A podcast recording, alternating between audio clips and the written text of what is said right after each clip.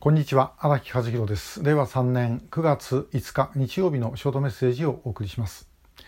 えー、今日日曜日であの本当はてっちゃん話するんですけども菅総理があの総裁選不出馬ということを明らかにされました。えー、ということでちょっと今日はそっちの話をします。で、えー、金曜日に北陸鉄道の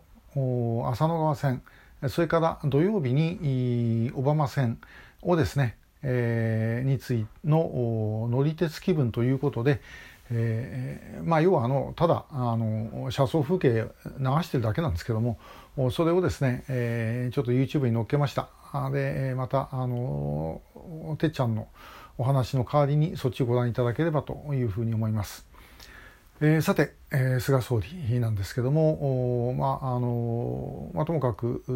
ご苦労様でしたというふうに申し上げたいです。で、えーまあ、任期はまだ先あの残ってるわけですけどもお、まあ、総理としての最後の時までですね、えー、ぜひ、えーまあ、あのお務めを果たしていただきたいというふうに思います。で菅さんで我々が一番お世話になったのは何といっても潮風です。えー、潮風をですねあの第三国の施設からえー、流してた時これはもうあのイギリスの BBC の子会社みたいなところに、えー、頼んでですね、えー、やっていたわけですがこれを国内で送信をしたいと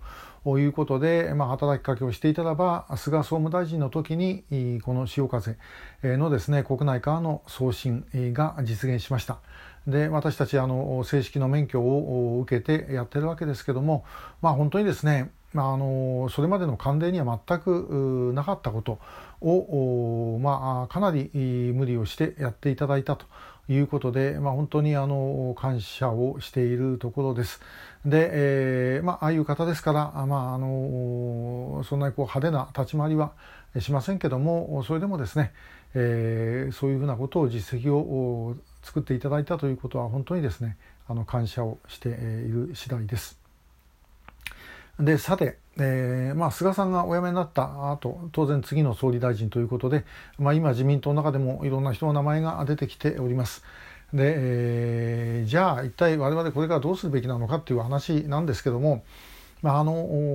これからですね例えばあの、まあ、誰岸田さんが出ようが誰が出ようがですね総理大臣になろうが、えー、おそらくあの拉致認定をされている方々の家族会、えー、には間もなく就任後間もなくお会いするでしょう。で、えー、拉致問題は内閣の最重要課題ですというふうに言うだろうと思います。で一方で特定失踪者のご家族には合わないでしょう。まあ、そういうことをずっとおそらくそのまま続けてい、えー、くで言ってるうちにまた次の総理大臣ということになるのではないだろうかと思います。で、えーまあ、これをもし国会議員の方ご覧になっている方がいたとしたらばあ大変あの失礼になりますがもう最近ですねあの思もう思いますあの、えー、国会議員というのは国会とかですねあるいはあ、まあ、政府というもうある意味そうなんですけども、まあ、アンプかスピーカーみたいなもんだというふうにもう思うしかない。で、えー、何を話すかあるいは何を歌うかどういう音楽を奏でるかということは我々がやんなきゃいけないと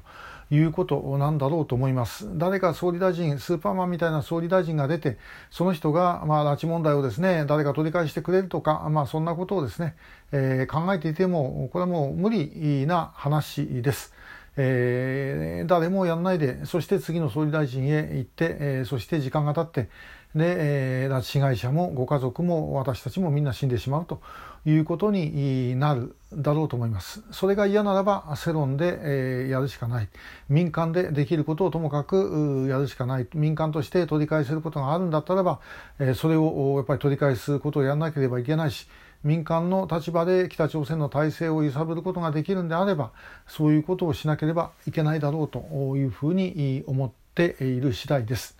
まあ、これは本当に、あの難しいことではあるんですけどもこれほっぽらかしておいてもですね、えー、もうどうしようもないです。で例えば A さんという次の総理大臣が出たでも A さんじゃダメで B さんになれば大丈夫だろうっていうようなことを考えたってですね先進みません。で戦前あのまあそういうある意味で言うとリーダーシップを持った総理として期待されたのは近衛文麿さんでしたけども、まあ、結果的には全く期待外れのことだった。安倍総理も、まあ、あの歴代最長不当ということで、え、やられてたわけですけども結果的にそれがですね、え、なんか実現あの拉致問題前に進んだかというと結局進まなかったということです。で、えー、まあ、もちろんそれぞれ総理大臣って大変な仕事ですから、えー、単にあれできなかったこれできなかったってですねあの文句ばっかり言っても仕方ないんですけどもでもできるかできないかという意味で言えばえー、期待をかけていてもその期待にを裏切るということになる可能性があります。期待をかけないで何をしてもらうか、えー、何をさせるかということに我々全力を使うべきではないでしょうか。で、えー、私たちとしてはもうともかくもう一つ一つできることをですねあのもうやっていくしかない。